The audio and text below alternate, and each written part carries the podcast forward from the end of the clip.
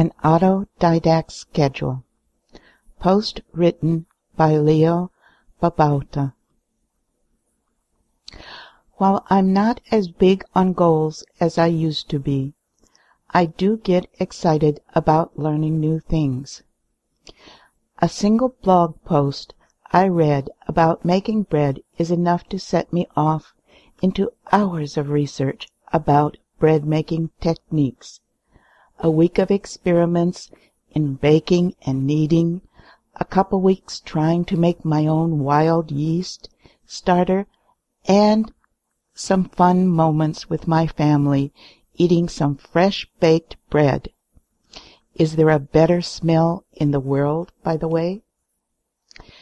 Learning is one of my favorite pastimes. It can take up my entire day if I let it. And while I'm a big advocate of focusing on one thing at a time, after a few weeks or a month of focusing on one thing, I tend to move on to another, without necessarily abandoning the last thing I was learning. What I am learning. As an example, here's a list of what I'm learning right now. Spanish. Still at the very beginning stage. Hola, Señor. Meditation. Have been doing this off and on for years, but I've been doing it for a few months now, every day. Coding. Absolute beginner. I'm taking JavaScript courses from Code Academy. Bread making. Have made a few basic recipes with some success. Am now making my own wild yeast starter and will try tougher recipes. Am also learning to cook pasta and pizza from scratch. Wine. Each month Eva and I have been exploring a new kind of wine.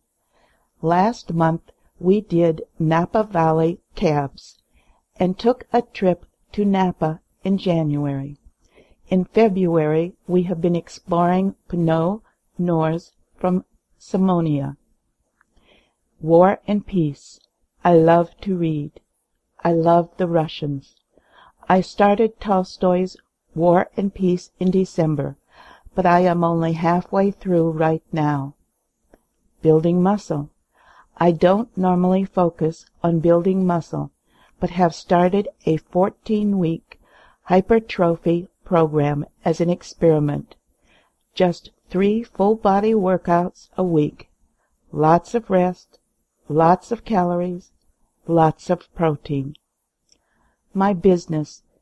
Recently created the Zen Habits Premium membership am experimenting with ways to best teach things to people, including webinars, mini courses, videos, and more. An autodidact's schedule. So how do I fit all of that into a day? Well, honestly, I don't always. Some days I'll focus on one or two things, others I'll do a little of each. I don't like rigidness, and want the freedom and flexibility to let my interest and enthusiasm take me where it will. That said, I've been working lately with a rough schedule.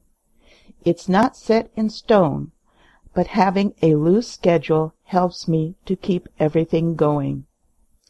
Here's what it is right now, subject to change at any time. Morning. Meditate, read, write, create, workout, yoga, stretch. Afternoon. Language, code, read. Evening. Bake, cook, language, wine. I tend to do anywhere from five minutes to an hour for each one, but if other things come up and I can get to some of them that's okay. How I learn. I learn not as a chore to check off my list, nor as a route to self-improvement, but because I'm excited about something. That's the only way to learn in my experience. Some other things I've been learning in recent months. Tea, beer, Neapolitan pizza, San Francisco, by exploring by foot, fat loss, WordPress themes, CSS, book publishing, squats and deadlifts. Here's how I usually approach learning. Read. It will usually start through reading. I read a lot each day, and it's pretty varied.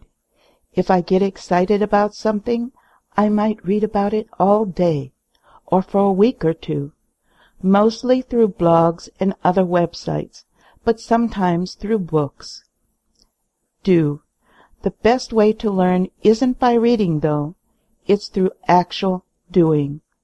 The mistake some people make is they just read about something, but it's when you actually use the knowledge that it becomes real, that you find other problems that you have to solve, that you learn all the things that go along with main idea. If I don't put something into practice, I don't really care about learning about it. Socialize. The best learning is social. When I bake bread, it's for my family. When I learn Spanish or coding, it's with my son. When I meditate, it's with my Zen Habits members. Sometimes I learn alone. Tolstoy, the gym. But it's more fun to learn with someone else, even if they're only online. Practice. Just doing something for a week never really teaches me something. I have to do it repeatedly for weeks or months or years. Writing, for example, is something I've done practically every day for two decades. I've learned more about that than almost anything else. Love. Everything I learn is learned with love. It's a way to experience my love for life, the wondrous gift we've been given. It's a way to practice my love for myself, or my love for others. If learning is infused with love, it becomes a practice you won't want to stop.